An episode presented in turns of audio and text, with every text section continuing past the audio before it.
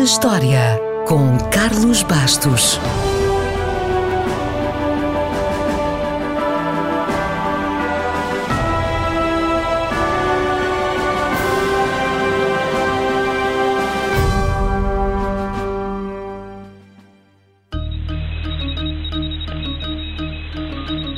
Foi a 27 de abril de 1791 que nasceu Samuel Morse. Se fosse vivo, Samuel Morse estaria hoje a celebrar o seu aniversário. E deveria ser uma grande festa, porque afinal não se fazem 200 e tal anos todos os dias. Claro que ainda não é possível à humanidade atingir tal longevidade, mas a obra e o legado de Morse ainda sobrevivem. Samuel Morse foi um inventor e físico que se tornou mundialmente célebre pelas suas invenções, o telégrafo com fios e o código Morse. Mas sabia que foi um pintor muito competente, estudou física, química, interessou-se pela eletricidade, mas a pintura era a sua paixão. Ainda estudava quando escreveu uma carta aos pais a dizer que queria ser pintor.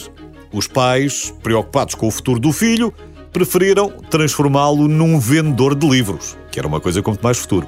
Morse passou a vender livros de dia e a pintar à noite. Confrontados com a sua persistência, os pais não tiveram outro remédio e decidiram deixá-lo estudar arte em Londres. Terminou os estudos, voltou ao seu país, casou-se e estava em Nova York sozinho a trabalhar num retrato quando chegou um mensageiro a cavalo com uma carta do seu pai que dizia o seguinte: Meu filho, a sua querida esposa está em convalescença.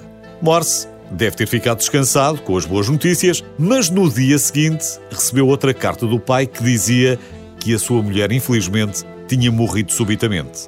Este abarão na sua vida foi o que motivou Morse a procurar formas de comunicar mais rapidamente, a longa distância, e começou a desenvolver um tipo de telégrafo com fio.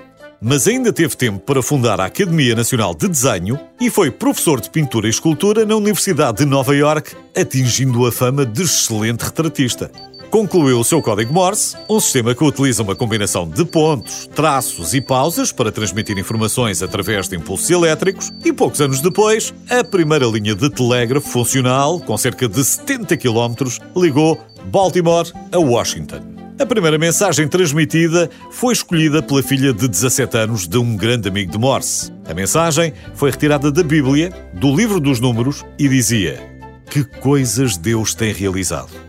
Samuel Morse morreu em Nova York, rico, não por causa dos quadros, evidentemente, já se sabe que os artistas nunca morrem ricos, mas por causa da proliferação das linhas telegráficas nos Estados Unidos e, posteriormente, no resto do mundo.